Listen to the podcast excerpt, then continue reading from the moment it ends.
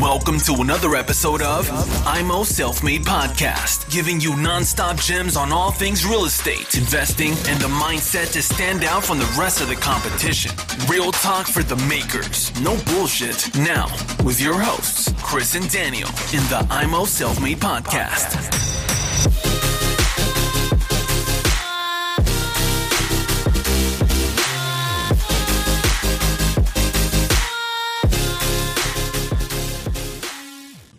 So, es geht weiter mit dem zweiten Teil. Wir wurden leider unterbrochen aufgrund iPhone-Speicher voll.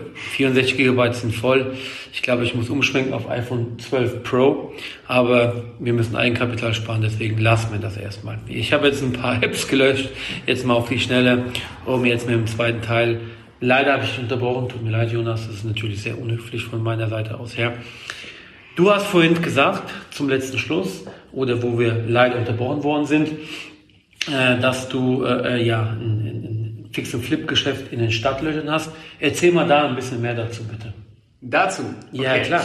Ja, also es ist halt so, ähm, das schließt natürlich auch so ein bisschen auch an das, an das Thema an, bist du auch Investor. Ähm, also es ist so, als Selbstständiger oder beziehungsweise vielleicht erstmal so rum erklärt, ich glaube, da wurden wir auch unterbrochen. Ja, sehr gerne. Äh, also es ist halt so, dass, dass äh, das erste Fix- und Flip-Geschäft habe ich quasi als Share-Deal gemacht mit einem anderen Kollegen, der der Kapitalgeber war und ich habe es komplett abgewickelt. Das hatte ich ja schon bereits erzählt. Ähm, und es ist halt natürlich eben so, das war auch das erste und letzte, was ich gemacht habe. Äh, ich glaube aber, äh, es kann jeder Selbstständige und Unternehmer nachvollziehen. Äh, gerade in den ersten drei Jahren investiert man logischerweise alles, ähm, was man verdient, ähm, auch ne, in sein Geschäft letzten Endes, damit man wachsen kann, damit logischerweise die Einnahmen vom, vom Haupterwerb ähm, einfach stabil sind. Und ähm, ja, und äh, zweiter Punkt ist natürlich ganz klar, man, man braucht gar nicht bei den Banken anzukommen in den ersten drei Jahren Selbstständigkeit. Ja, zeigen. Ähm, weil ich ja auch vorher kein Einkommen hatte. Also ich bin quasi äh, äh, ja als als Schüler quasi direkt in die Selbstständigkeit gegangen mhm. und äh, musste mir somit dann einfach die ganze Bonität jetzt auch aufbauen. Mhm. Äh, zum Glück ist es auch nächstes Jahr äh, spätestens im März soweit, dass die ersten drei Jahre vollständig sind und dann werde ich auch wahrscheinlich eine Finanzierung bekommen. Das ist der Grund einmal zum, äh, zum Thema, warum ich generell auch noch nicht investiert bin. Ähm, vielleicht auch die Frage wird sich der ein oder andere vielleicht mhm. auch stellen. Das ist auch der Grund, weswegen ich selber noch keine Immobilien besitze zur Vermietung. Das ist aber auch schon halt ganz klar in Planung, beziehungsweise ich lasse gerade auch mittlerweile schon äh, die Finanzierung prüfen mhm. äh, durch einen Kollegen, damit ich auch, äh, sage ich mal, schnell ins Investorendasein ähm, ja, handeln kann. Genau. Welche Strategie willst du da verfolgen? Willst du mehr äh, die Sachen dann äh, durchhandeln oder möchtest du behalten? Genau, also ähm, Thema Fix und Flip ähm, ist für mich ein komplett getrenntes Thema. Ähm, tatsächlich ähm, habe ich auch schon eine UG dafür gegründet, ähm, weil ich das direkt von Anfang an gewerblich machen möchte. Äh, und das ist ein Thema, ähm, wo tatsächlich dann meine Familie gesagt hat, okay Jonas, wir finden das so gut, was du machst, du hast dich so gut entwickelt, äh, von, also vom, vom Maklergeschäft her, dass sie gesagt haben, okay, ähm, wir stellen dir ein Kapital zur Verfügung. Also das heißt, durch die familiäre Bonität mhm. habe ich es jetzt äh, hinbekommen, ähm, einen objektunabhängigen Kredit zu bekommen äh, für die UG, um dann halt Fix- und Flip-Objekte anzukaufen, zu sanieren und mhm. zu verkaufen. Also du hast Family und Friends angepumpt jetzt fürs Geld. Family und Friends, mhm. ähm, genau. Hast du schon was in die UG eingekauft? Nein, noch nicht. Also das ist wirklich äh, erst vor, vor wenigen Wochen alles zum Abschluss gekommen, also mit der UG, mhm. mit der Gründung. Ähm, die äh, objektunabhängige Finanzierung, die mit einer Grundschuld hinterlegt ist, äh, die ist auch schon safe, also das ist auch schon alles ähm, äh, vorhanden. Äh, jetzt fehlt quasi eigentlich nur das passende Objekt, wo ich auch mittlerweile dran bin. Äh, ja. Hast du schon was? Ich habe leider noch nichts. Okay. Äh, ich war aber schon bei ein paar Besichtigungen und äh, habe auch schon einige Objekte durchkalkuliert. Wahnsinn. Ja, aber jetzt wird der Makler halt auch noch zum Investor hier. Muss halt was Passendes sein. Ja, ja. Meinst du, das Investor- und Maklergeschäft, äh, meinst du, das, das beißt sich so ein bisschen irgendwo, wenn das deine Kunden im Prinzip auch miterfahren, dass du solche, solche Sachen äh, dann äh, noch zusätzlich anbietest. Meinst du, das würde sich irgendwo beißen oder trennst du das strikt?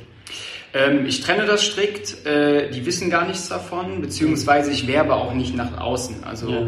ähm, gerade wenn es so ist, dass jemand wirklich auf mich zukommt und sagt, äh, äh Herr Röhricht, verkaufen Sie bitte meine Immobilie zum Höchstpreis. Mhm. Ähm, dann ist es kein Fix und Flip. Dann ist es kein Fix und Flip und äh, dann werde ich dann natürlich auch nicht sagen, hören Sie zu, ich äh, lege Ihnen den und den Preis auf den Tisch, weil die wollen halt eben einen sehr hohen Preis in der mhm. Regel haben, wenn die einen Makler mhm. kontaktieren.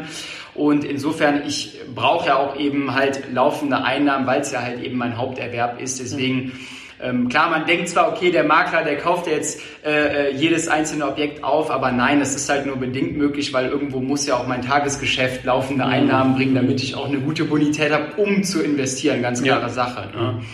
Genau, aber klar, ich sag mal so, sollte sich mal die Gelegenheit bieten und es sollte von allen Seiten passen, unter der Voraussetzung natürlich, dass der Verkäufer äh, den Preis bekommt, den er auch wirklich haben möchte, klar, dann würde ich das ähm, im, im Einzelfall vielleicht auch machen, dass ich so ein Objekt dann auch kaufen würde. Ja. Sehr gut. Vielleicht kann man da einiger Sinne die Effekte ja nutzen. Sicherlich. Ja. Finde ich klasse. Ja, ähm, dann bist du jetzt dabei, die ersten Immobilien anzukaufen. Aber Fix und Flip, genau. genau. Aber abgeneigt, etwas längerfristig, längerfristig was zu, zu behalten, bist du gar nicht.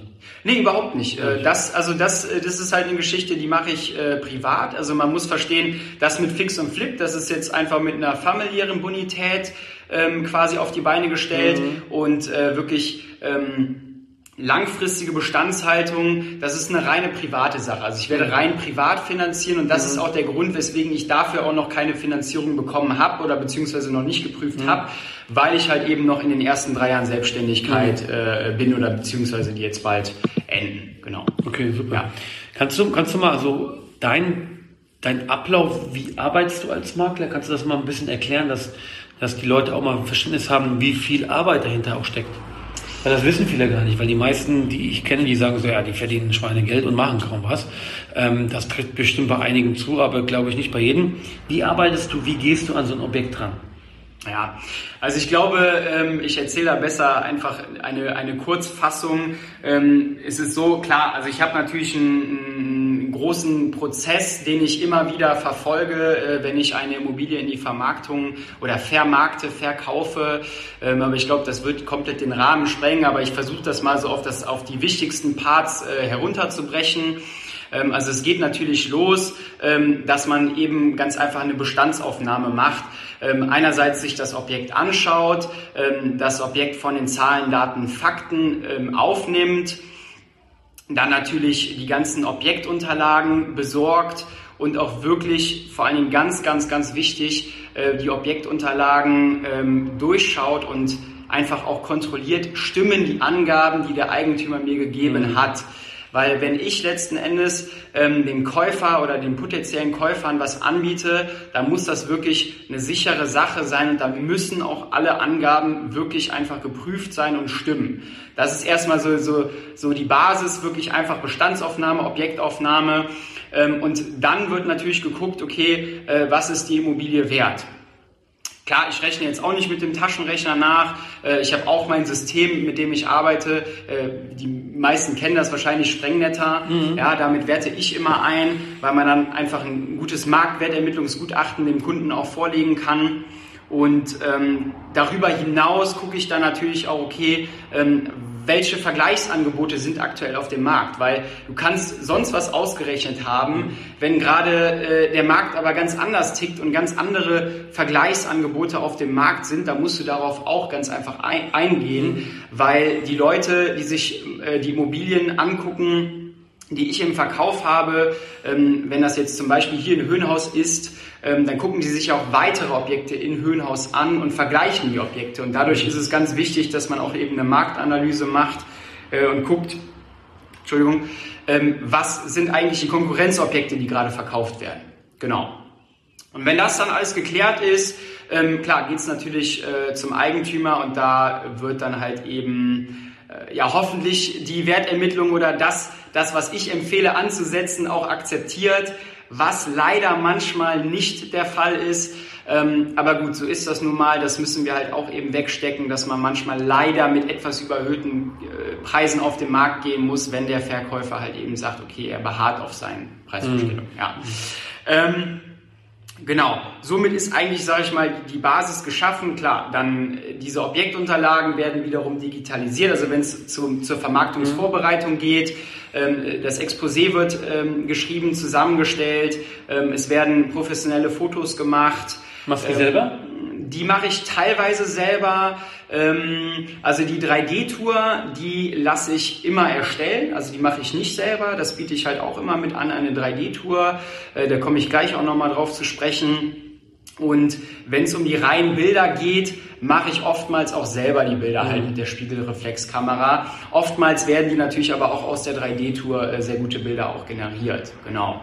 Ähm, genau, ja, Vermarktungsvorbereitung halt eben genau, wie gesagt, Exposé, ähm, Bilder, 3D-Tour, ähm, ganz wichtig, Unterlagen digitalisieren. Das ist ganz, ganz wichtig, damit der Käufer einfach äh, sehr schnell auch Zugriff auf die Unterlagen hat, um schnell die Finanzierung zu prüfen. Mhm. So, und dann wird es natürlich auch die Immobilie so oder so von vornherein in, das, in, das, in die Maklersoftware eingepflegt, ähm, die Exposés generiert und dann halt eben auch ja, beginnt der Vermarktungsstart mhm. ähm, auf die Portale, auf die äh, das Objekt wird dann. Wo bist du überall? In welchen Portalen bist du überall? Ähm, ich bin tatsächlich ähm, überwiegend nur bei eBay Kleinanzeigen und Immobilien Scout 24. Ähm, hat ganz einfach den Hintergrund, weil äh, die meisten Leute schauen entweder auf eBay Kleinanzeigen oder auf Immobilien Scout 24. Also man deckt somit eigentlich würde ich einfach mal behaupten, 90 Prozent der Leute, die im Internet gucken, deckt man mit eBay Kleinanzeigen und Immobilien Scout 24 ab. Und ich kann auch von Maklerkollegen sagen, oder beziehungsweise die mir aus Erfahrung gesagt haben, dass es wenig bis gar nichts bringt, noch in zig anderen Portalen, Immowelt, ähm, und was es sonst noch alles gibt, halt äh, zu, zu inserieren. Ne? Mhm. Was ich aber hingegen dann ganz gerne dazu äh, mache, was, was die Vermarktungstätigkeiten betrifft, ist halt ähm, ganz gerne, gerade bei eigengenutzten Objekten, äh, dass ich Flyer in der unmittelbaren Umgebung austrage. Ähm, ja, dass da einfach die Leute im, im näheren Umfeld Bescheid wissen, dass da gerade verkauft wird. Ähm, man kann natürlich ein Maklerschild noch anbringen. Ähm, Nutzt du Pinwände? In, in den Fluren Pinwände? Mm, wie meinst du das? Ja, wenn das ein etwas größeres Objekt sind, gibt es ja meistens in den Fluren Pinwände. Da kann man ja auch so ein Exposé dran heften oder beziehungsweise in, in Vermarktungsanzeige äh, oder Schild.